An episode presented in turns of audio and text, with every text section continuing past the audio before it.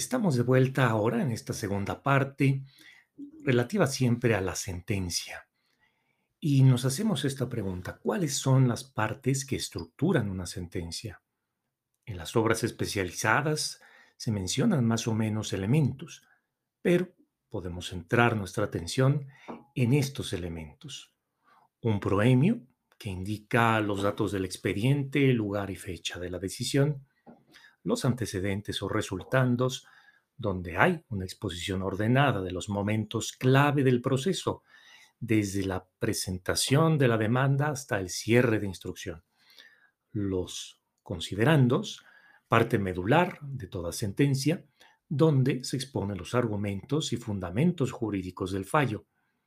Los puntos resolutivos, donde se concentra la decisión, y el llamado pie, es decir, ahí donde se indica quién resuelve y aparece la o las firmas autógrafas o electrónicas, como también se estila hoy. En un juicio sumario, solo aparecerá el nombre y firma de la persona magistrada que conoció el asunto. En cambio, en un juicio ordinario, figuran las firmas de las tres personas magistradas que conforman la sala regional. Y así sucesivamente, en el caso de la sección, cinco personas magistradas y si es pleno jurisdiccional, 11 personas magistradas. La firma del secretario de acuerdos da fe de lo contenido y decidido.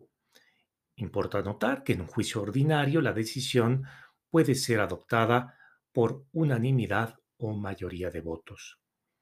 En ocasiones, la persona magistrada que votó en contra se reserva su derecho para formular voto particular. Esto quiere decir que en un escrito distinto al de la sentencia expone las razones jurídicas que a su juicio demuestran que la decisión de la mayoría es equivocada. Claro está, generalmente se comienza con frases del tipo respetuosamente me aparto del criterio mayoritario o disiento de la mayoría. Se plantea cuál es la decisión que debió adoptarse y claro está, se deben dar las razones. Importa notar que los votos particulares se adjuntan a la sentencia, pero no la modifican, ni mucho menos sustituyen sus fundamentos jurídicos. El artículo 50 de la Ley Federal de Procedimiento Contencioso Administrativo exige, como es de esperar, que la sentencia se funde en derecho que sea congruente con la pretensión aducida en la demanda. De hecho, en el mundo jurídico, fundar significa citar las disposiciones aplicables al caso, tanto sustantivas como adjetivas o procesales. El núcleo de toda argumentación jurídica, no está de más recordarlo, es siempre la apelación a las fuentes del derecho. Una decisión jurídicamente fundada identifica por fuerza las disposiciones aplicables al caso. Hoy, el nivel de fundamentación se ha vuelto tan sofisticada que incluso comprende la apelación directa a tratados de derechos humanos de manera explícita y de manera recurrente. El artículo 50 antes referido precisa que si se establecieron diversos conceptos de impugnación, la sala debe analizar primeramente los que podrían suscitar una declaración de nulidad lisa y llana. Aquí tenemos tres principios que rigen a la sentencia. Congruencia, exhaustividad y mayor beneficio. El principio de congruencia se divide en interna y externa. Se habla de congruencia interna desde el punto de vista de la lógica, ya que lo afirmado en una sentencia debe evitar caer en contradicciones. Se le llama congruencia externa porque lo que se argumenta en el fallo, es decir, en la sentencia, debe cuadrar con la ley ni más ni menos que lo aducido por las partes a la luz del acto resolución impugnados. El principio de exhaustividad, que por su parte también rige las sentencias, impone a las salas ocuparse de los diversos argumentos hechos valer en la demanda en aras de cumplir con el derecho de acceso a la justicia y el diverso principio referido a una impartición completa de la justicia. Por otro lado, el principio de mayor beneficio impone a las salas ocuparse de aquellos argumentos que susciten la nulidad más benéfica o, de forma general, una decisión que satisfaga totalmente la pretensión aducida en la demanda. Pero a todo ello, ¿qué es lo más favorable? En ocasiones, no será necesariamente una declaratoria de nulidad lisa y llana. Pensemos, por ejemplo, en un caso donde se ataque el silencio administrativo imputado a una autoridad. Aquí no cabe anular nada, sino, en su caso, constatar que se actualizó o no tal silencio. Asimismo, es cierto que la incompetencia suscita una declaración de nulidad lisa y llana, pero si se trata de una respuesta a una instancia, petición o recurso, es claro que no pueden quedar sin respuesta.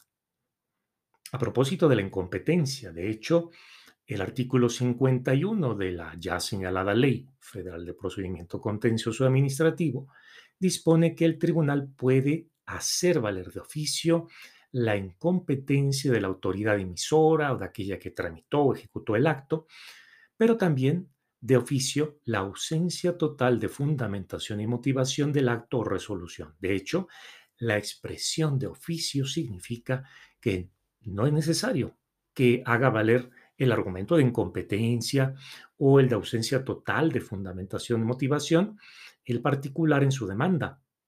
Es de tal gravedad que las salas pueden e incluso deben ocuparse de oficio de él.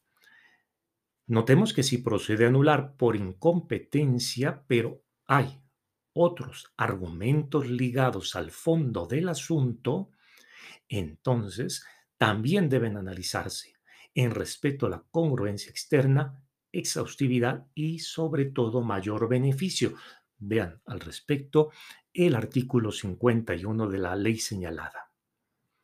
Un punto que conviene destacar son las denominadas ilegalidades no invalidantes, descritas en el artículo 51 de la ley indicada. Son supuestos en los que el legislador mismo reconoce que la autoridad pudo incurrir en violaciones ciertamente formales, pero que no dejaron sin defensa al particular ni tampoco trascendieron al sentido de la resolución. Estos supuestos están delimitados en el propio artículo así. Cuando se omite señalar en el citatorio que se entrega para que el interesado reciba la orden de visita domiciliaria, pero la visita se inicia precisamente con el interesado. O también cuando en el citatorio no se describe cómo es que el notificador se cercioró de estar en el lugar correcto, pero finalmente sí la diligencia se efectuó ahí, en el domicilio correcto. Otro supuesto, cuando hay vicios en la entrega del citatorio, pero al final de cuentas, la diligencia señalada en el citatorio tuvo lugar con el interesado. Puede haber irregularidades en citatorios, notificaciones, requerimientos de datos, documentos, pero si el particular desahoga oportunamente el requerimiento o atiende la notificación, se entiende que es superada esas irregularidades. Si el contribuyente desconoce el resultado de una compulsa a terceros, pero la resolución fiscal no se motiva en tal compulsa, también el legislador considera que estamos ante una ilegalidad no invalidante. Y finalmente, si no se valora una prueba para acreditar los hechos asentados en el oficio de observaciones, o bien en la última acta parcial, si esa prueba no resulta idónea para acreditar tales hechos, se entiende que no tuvo mayor trascendencia y no afecta las defensas del contribuyente. En efecto, si examinamos con detalle estos supuestos, se puede notar que para el legislador hay violaciones formales, indudablemente, pero en todos estos casos el particular pudo defenderse oportunamente o en todo caso no quedó sin defensa. De esta suerte, puede decirse que el legislador hace prevalecer la eficacia del acto administrativo. Como recordarán, cuando hablamos de la demanda, en su día sugerimos que al presentar los conceptos de impugnación, los ordenemos de tal forma que la sala agote de manera sistemática aquellos que conduzcan a una decisión más favorable. Asimismo, sugerimos redactar un párrafo corto antes de exponer los conceptos de impugnación en donde pidamos a la sala estudiar los argumentos de mayor alcance, un apego al principio de mayor beneficio. Con cada concepto de invalidez hay que preguntarnos qué tipo de nulidad esperamos lograr. Seamos precisos en la exposición de los argumentos, limitemos la cita de leyes y jurisprudencia, incluyendo la del propio tribunal, a lo esencial. Incluso se estila poner a pie de página o de hoja eh, las referencias básicas de localización de las tesis para, de esta manera, aligerar la lectura. En el artículo 51 de la Ley Federal de Procedimiento Contencioso se fijan los supuestos que suscitan la nulidad del acto o resolución administrativos. ¿Cuáles son? Incompetencia de la autoridad. Uno más, omisión de requisitos formales cuando afecten las defensas del particular y trasciendan a la resolución. También vicios de procedimiento que afecten igualmente las defensas del particular y trasciendan al sentido de la resolución. Como ven aquí, serían violaciones ciertamente formales, pero que trascienden al sentido de la resolución y vulneran las defensas del particular. Otro más, los hechos aducidos por la autoridad simplemente no sucedieron o fueron distintos o se apreciaron equivocadamente. Esto ciertamente afecta la debida motivación del acto de autoridad. Un supuesto más de anulación, cuando la resolución se apoya en contravención a las disposiciones aplicadas o la autoridad no aplicó las disposiciones debidas. Y finalmente, cuando la autoridad incurre en desvío de poder, esto es, ejerce arbitrariamente sus facultades y se aleja del orden público, del interés social.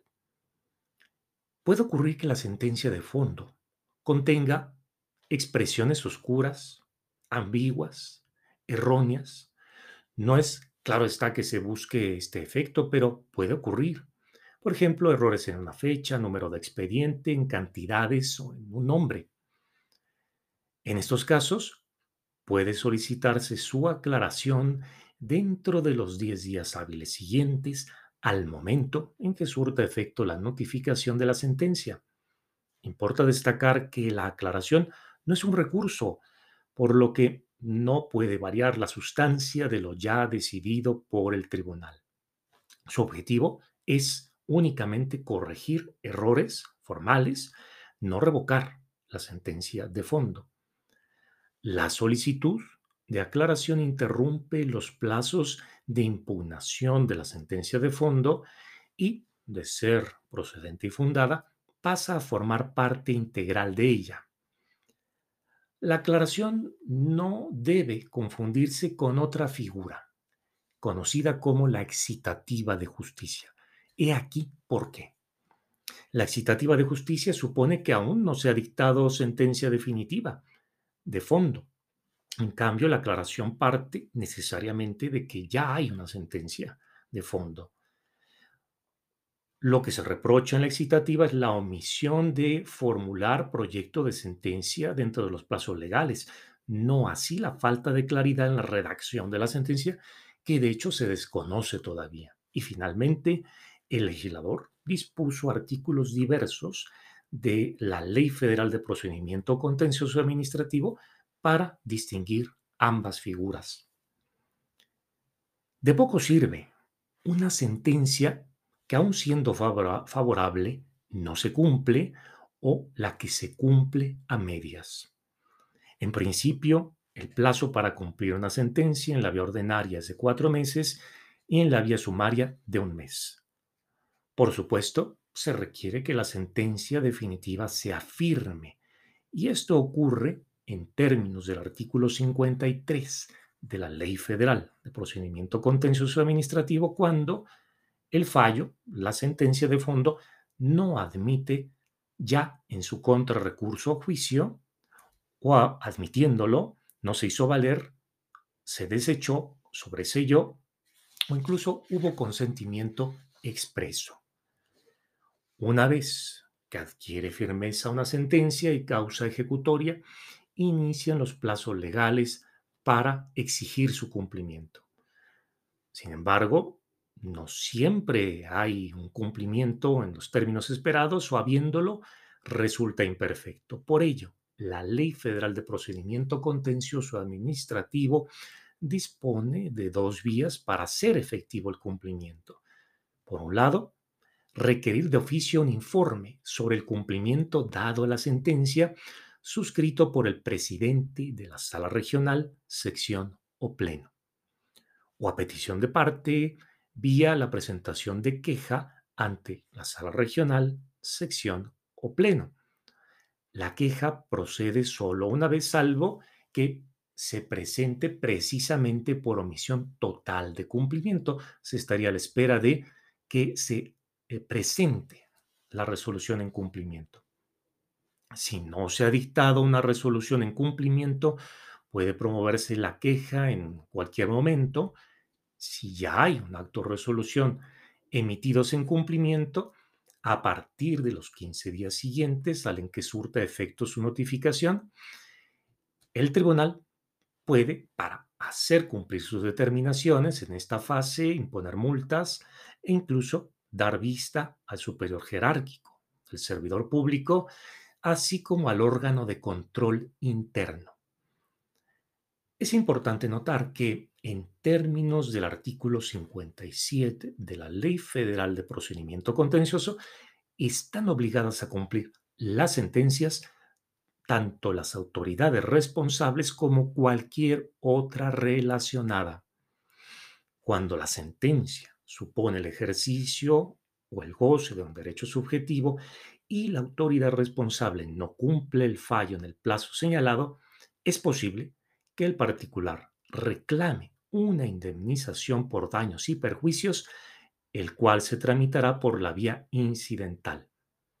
Precisamente cuando la sentencia de fondo haya reconocido un derecho subjetivo y condenado a la autoridad a emitir un acto que otorgue una prestación reconozca tal derecho abra incluso la posibilidad para ello, no precluye el plazo para que la autoridad emita resolución.